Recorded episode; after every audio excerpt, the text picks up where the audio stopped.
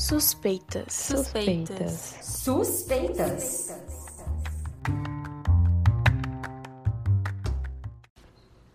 Olá, pessoal! Sejam muito bem-vindos ao Suspeitas, o seu podcast informativo e colaborativo sobre saúde.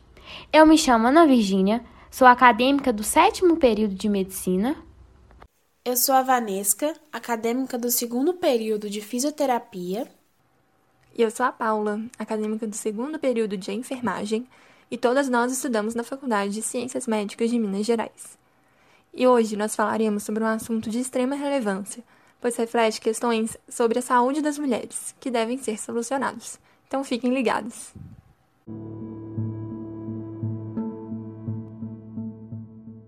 Violência é compreendida como todas as violações dos direitos civis, políticos, sociais, econômicos e culturais do indivíduo, de acordo com a Comunidade Internacional de Direitos Humanos.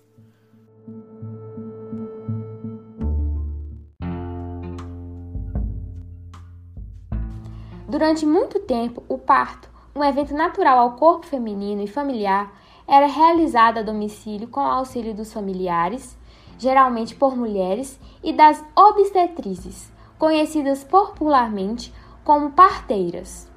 Essas mulheres, geralmente com mais idade, tinham muito conhecimento sobre a gestação, o corpo feminino e o uso de ervas medicinais. No Brasil, o parto domiciliar era comum até o século XIX. Nesse período, a parturiente não se deslocava de sua residência para parir. Quem ia até a mulher em trabalho de parto era o médico ou as obstetrizes. Mas, quando acontecia algum problema no parto, ou o parto em si era de risco, aí era necessário procurar um serviço de saúde.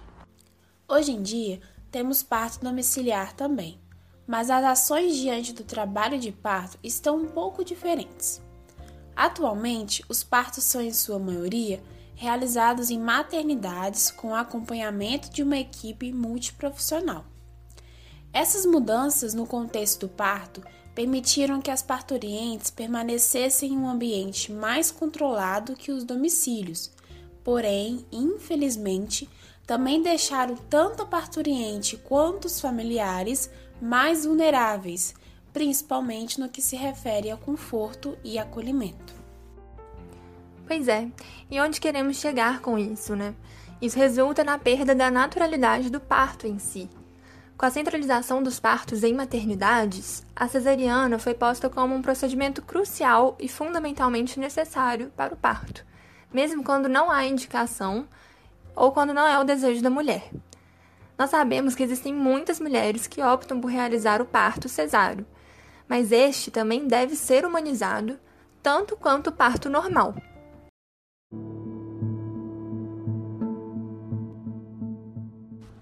Na década de 1950, após uma publicação em uma revista dos Estados Unidos, a Ladies Home Journal, destinada ao público feminino, iniciou-se a visibilidade para o assunto violência obstétrica. A matéria teve como título central a crueldade nas maternidades, que tornava expostos maus tratos e procedimentos violentos em mulheres gestantes nos serviços de saúde.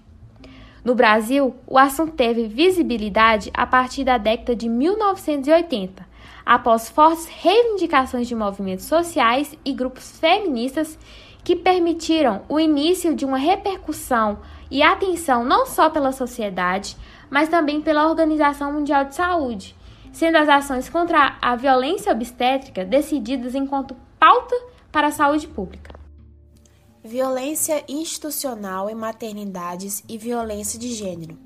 Esse era o termo utilizado para definir o que conhecemos hoje como violência obstétrica, conceituada como qualquer conduta realizada por profissionais da área da saúde, servidores públicos, profissionais técnico-administrativos que desrespeitem o corpo e os processos reprodutivos das mulheres durante o período da gravidez ou no puerpério e também condutas que desrespeite os seus próprios familiares.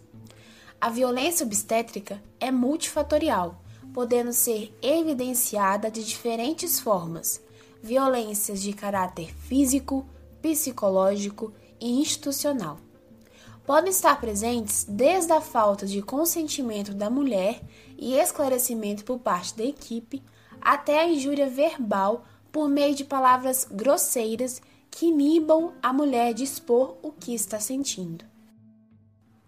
Pois é, Vanesca. E de acordo com uma pesquisa da Fundação Perseu Abramo em 2010, a cada quatro mulheres parturientes no Brasil, uma já sofreu algum tipo de violência obstétrica. Esses números são assustadores e, infelizmente, grande parte das mulheres não sabem o que é a violência obstétrica. Bom, aí muitas vezes ela acontece, mas nem a parturiente nem os familiares conseguem identificar ou perceber que ela ocorreu de fato.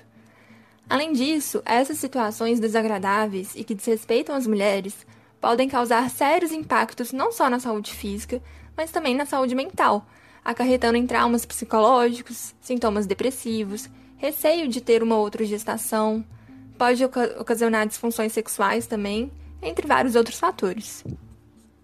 Com tantos impactos à saúde da mulher, fica a dúvida. Será que essas mulheres e seus familiares possuem algum meio para realizar denúncias a respeito dessas situações ou que possam ter um apoio e amparo?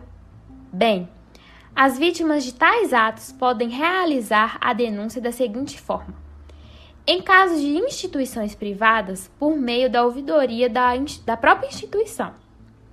Caso seja uma instituição pública, pode procurar o Ministério Público por meio da ouvidoria ou da Promotoria de Justiça da cidade na qual reside.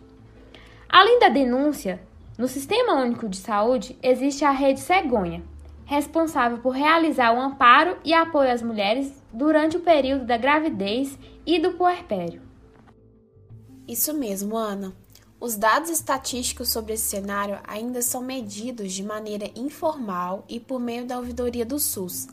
Não existe ainda um órgão responsável por recolher todos os dados em um único sistema. Acreditamos que esses números são ainda maiores. É assustador, mas fica a reflexão sobre o tema e a importância de falar sobre isso. A violência obstétrica é de natureza multifatorial muitas vezes, e conversar sobre ela com seu ginecologista e com a equipe que acompanha o pré-natal é fundamental, tanto para a parturiente quanto para os familiares e a comunidade, para que esses tenham conhecimento sobre o que é a violência obstétrica e sobre as suas consequências na vida da mulher.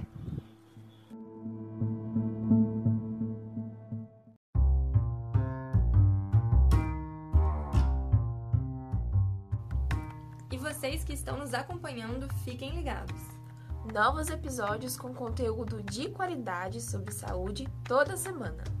Nos siga no Instagram, arroba suspeitas e nas principais plataformas de streaming. Até, Até a próxima.